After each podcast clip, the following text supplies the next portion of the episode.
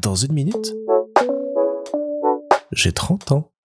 Salut Hier, on s'est refait une petite séance de vieux au cinéma en plein après-midi avec quasiment personne dans la salle pour aller voir ce coup-ci Annie Colère, un film de Blandine Lenoir avec notamment Laure Calamy au casting. Ça raconte tout le combat qu'il y a eu autour des années 70 pour pouvoir légaliser en France le droit à l'avortement.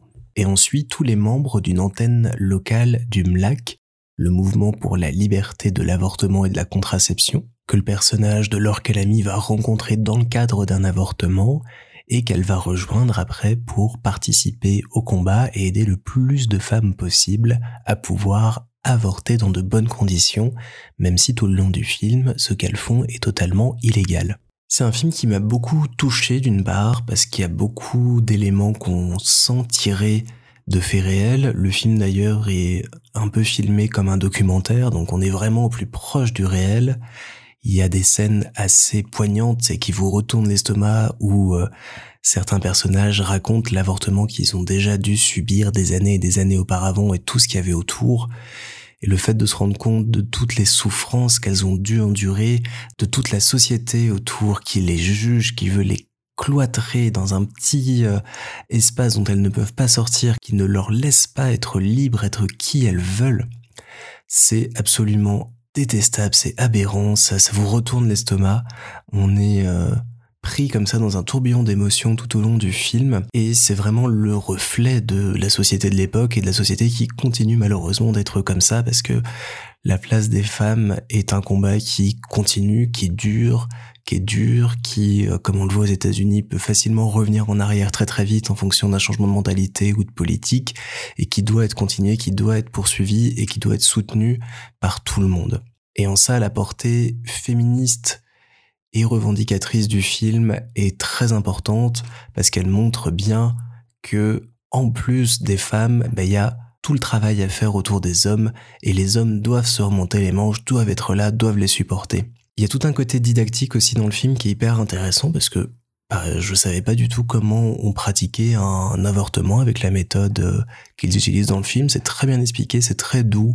Toute cette approche et toutes ces scènes autour du groupe et euh, de la manière dont les femmes qui veulent avorter sont accompagnées, c'est très bien fait, c'est très doux, c'est très bienveillant. Ça prend le temps de bien expliquer, de bien revenir dessus, et on se sent comme ces euh, femmes complètement perdues avoir petit à petit les réponses, prendre confiance et pouvoir euh, subir cette intervention du mieux possible.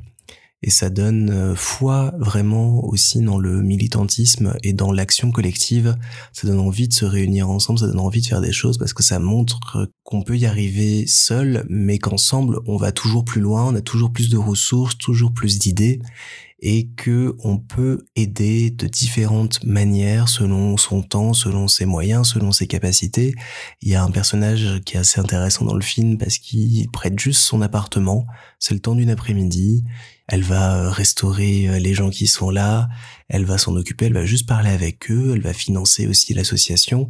Mais rien de plus. Elle a juste une scène comme ça et ça montre que on peut aider de n'importe quelle manière tant qu'on a envie et besoin d'y être. Donc c'est un film bouleversant, c'est un film didactique, c'est un film extrêmement choquant aussi parce qu'il y a des il y a des scènes qui nous racontent des avortements vécus euh, qui sont absolument poignants et qui mettent véritablement en colère parce qu'on sent que ce sont des situations qui dans un temps, j'ai pas envie de dire normal mais un temps apaisé, équilibré ne devraient pas se produire.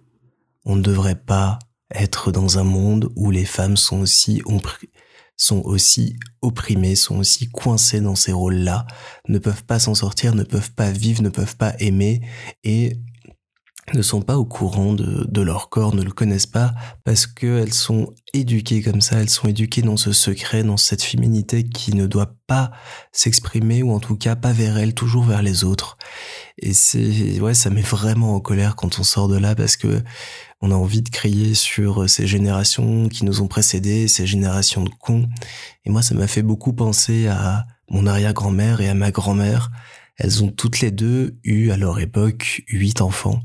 Et je leur aurais souhaité, moi, de pouvoir avorter, de pouvoir avoir la pilule, d'avoir le choix et de pas subir cette vie qui a été, j'imagine, aussi bien remplie d'amour et de belles expériences, mais qui a été aussi remplie de grossesse, de douleur, de peine, d'accouchement, de d'un monde qui ne les plaçait dans la société qu'en tant que mère et qui les faisait complètement s'oublier au-delà de ça. Et même si ça veut dire que si ma grand-mère avait eu la pilule, bah je serais sans doute peut-être pas là aujourd'hui. Bah, j'aurais souhaité qu'elle l'ait, j'aurais souhaité qu'elle ait cette liberté. C'est ça qui anime le film, c'est ce besoin de liberté, ce besoin d'être ensemble, ce besoin d'agir ensemble pour gagner des libertés et les mettre en place.